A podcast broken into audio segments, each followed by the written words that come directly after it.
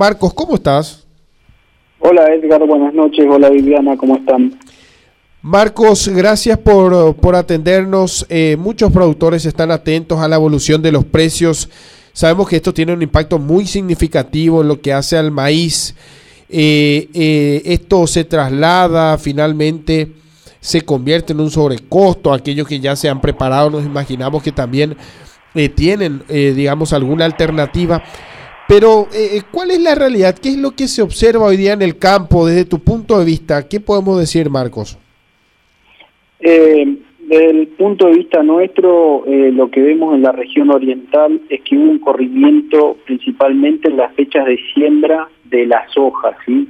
observamos siembras tardías en el cultivo de la soja, que eso se tradujo en una entrega de los lotes más tarde por fecha de siembra y también porque en la región oriental llegaron las lluvias más tarde y lo que hizo fue correr o estirar el ciclo del cultivo.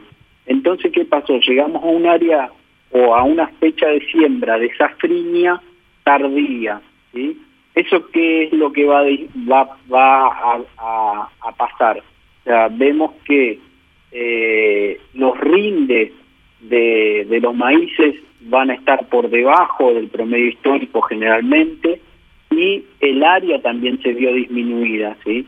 Entonces, eh, el, el efecto de este frío polar que hoy atraviesa a todo el territorio Paraguay, de acuerdo a los estadios que, que, están los maíces, tanto en la, en la, principalmente en la región oriental, eh, va a haber afectado el rendimiento. Eso es lo que lo que vemos y también vemos eh, o veo un precio sostenido eh, del maíz eh, en el mercado local, ¿no?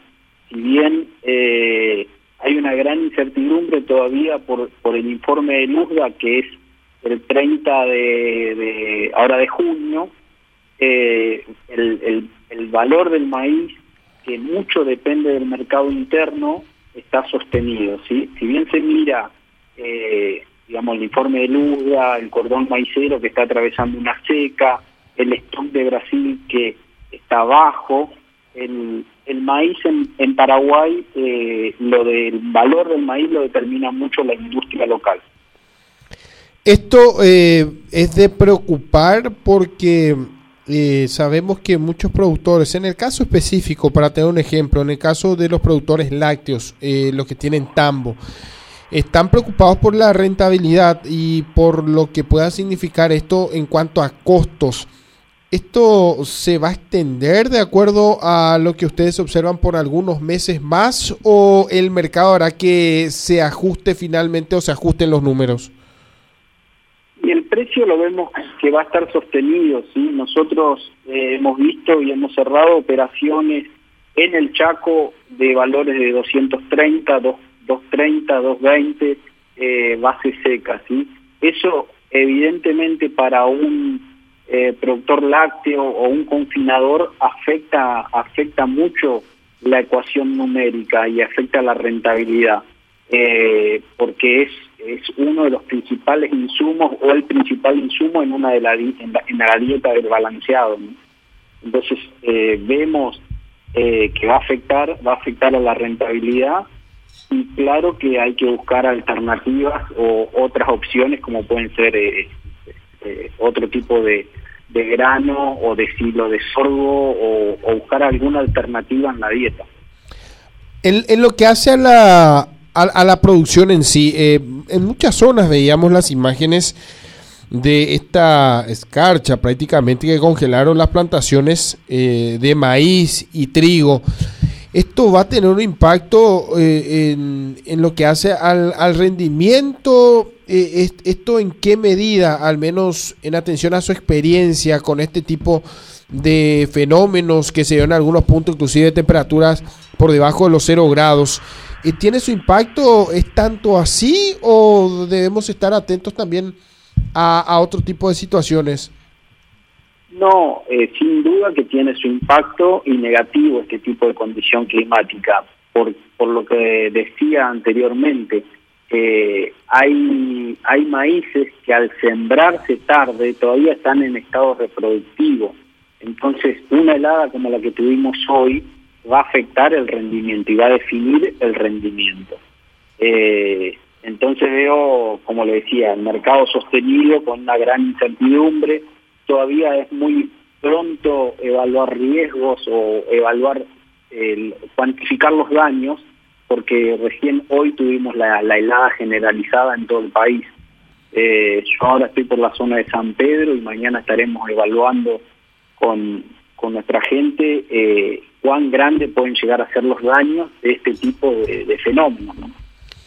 De que va a tener un impacto, va a tener un impacto negativo. Ahora lo que tenemos que esperar es que en esta semana se desarrolle esta nueva evaluación, una evaluación completa del impacto del embate climático en el campo, pero debemos adelantar que el frío, el frío polar ocasionó importantes pérdidas. Sin duda, sin duda. ¿Cuánto? No lo sabemos, lo vamos a definir en estos próximos 3, 4, 5 días. Se va a estar definiendo el daño y la estimación de merma que puede llegar a traer este, este fenómeno climático que está atravesando a todo el territorio. Si bien justamente también, eh, mientras que esperamos, ¿verdad? Lo que, lo que, vamos a decir, provocó esta, esta, este cambio de temperatura, ya antes hablaba también que el maíz estaba escaseando bastante. En ese sentido, ¿cómo, cómo estamos actualmente? Y los stocks, eh, o sea, es oferta y demanda, ¿no? Y los stocks hoy están bajos. Eh, el área está más, más se redujo, eh, se redujo porque básicamente eh, lo que mencionaba anteriormente, entramos en una siembra de safrinia más tarde y tanto por área y por este, por rendimientos el, el maíz eh, va, va a faltar, digamos. Y el que define el precio del maíz acá es la industria. Entonces, si bien se mira Chicago eh, como, como indicador principal, eh, lo que define el precio este, es, es, el mercado local. Nosotros históricamente eh, un maíz teníamos que hablar de 120, 130 dólares por tonelada, digamos, de, costo. Hoy estamos hablando de un maíz de 220, 230, entonces esos 100 dólares que tenemos de spread es mucho para un confinador o para un productor lácteo, afecta mucho la rentabilidad del negocio. ¿Esto no se traslada finalmente a los clientes? ¿Quién absorbe este sobrecosto? Sí, es una muy buena pregunta. La realidad es que, eh, que es eh, que seguramente podamos tener un, un, un, un paso de eso a, digamos, de ese sobrecosto o de esa menos producción que se vea este, en el kilo de carne o en el litro de leche o de yogur en la góndola. O sea que se podría dar un aumento en precios. Se podría dar, sí, sí, sí, sin duda. Porque es uno de los eh, insumos principales de un confinador o de un productor lácteo. O sea, en la dieta eh, el balanceado de maíz es, el, es uno de los principales este, materia prima. Entonces, eh, sí veo que puede traducirse a un precio, a un precio final en góndola. ¿Cuánto? No lo sé y sería este, inapropiado eh, dar una estimación de eso, pero que podría darse un, un sobrecosto sin lugar a dudas. Haciendo una evaluación de estos primeros seis meses dada la situación en sí, en líneas generales, en medio de una pandemia, estamos eh, tratando de recuperar un año bastante complicado en 2020. ¿Cómo lo ve a este 2021? En atención a la proyección que tenían al inicio de este año y al tiempo en que estamos en, en, lo que hace la producción de granos. Lo que vemos es que estamos saliendo de, de un año golpeado básicamente por este, por, las condiciones climáticas que tuvimos. Eh, entonces hay muchos insumos, que hubo un corrimiento de insumos o una, sobrevaloración de los insumos. Eh, ejemplo, la semilla de soja, eh, por menos producción de safrinia, se va a tener que importar más.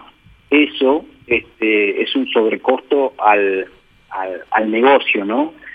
tanto fertilizantes también hubo esta disparada de precios que tuvimos los últimos ocho meses en el mercado eh, internacional hizo que los costos eh, subieran también. Entonces, sí hay que tomar posiciones y asegurar costos, tanto de insumo como muchas veces de, eh, de venta futura del grano. Sin duda es, algo fundamental, pero también sabemos que en una situación donde el mercado está marcada por la volatilidad, también factores, como se dice normalmente, exógenos y aquellos que afectan directamente en lo que hace a, la producción interna, el mercado en sí en general, el comportamiento, sabemos que muchas veces eh, genera esto y bueno, es a lo que se enfrentan los productores que sabemos también eh, trabajan día a día haciendo números para poder eh, lograr el equilibrio que están buscando y de cierta forma poder honrar los gastos. Sí, que el mercado está volátil, está volátil. Hay mucho jugador externo, fondos de inversiones que toman posición, por eso vemos muchas veces un Chicago que sube y baja 20, 30 puntos o 20 a 30 dólares por tonelada por día. Eh, y, eso muchas veces son fondos especulativos que también influyen en los mercados. ¿sí? Eh, por ejemplo, el año pasado la baja de los ríos afectó mucho la navegación, entonces tuvimos mucho sobrecosto de, de, de la navegación porque los barcos salían al 50 o al 60% de su carga. Entonces, todo afecta, no solo hoy la condición climática es lo que afecta, eh, la recuperación del stock eh, aviar y porcino en China, que genera más demanda, afecta, porque están consumiendo más. Entonces, todo, todo un conjunto es lo que hay que mirar. Perfecto, Marcos, muchísimas gracias. Gracias por tu tiempo, gracias por este análisis. Y de hecho que nosotros vamos a estar siempre atentos también porque sabemos que esto tiene un impacto significativo y como bien lo decías, eh, inclusive se podrían ajustar los precios como es el caso de los lácteos. Sin duda, sin duda hay que estar atento y, preparado a todo este tipo de, de vaivenes que puede dar la, la digamos, eh, por condición climática que donde pueden repercutir que muchas veces eh, repercuten en una góndola. Marco, nuevamente muchas gracias y que tengas un buen resto de jornada. Eh, muchas gracias, Edgar Liliana. Buenas noches a toda tu audiencia. Hasta la próxima. Marcos Cain, director de SGA,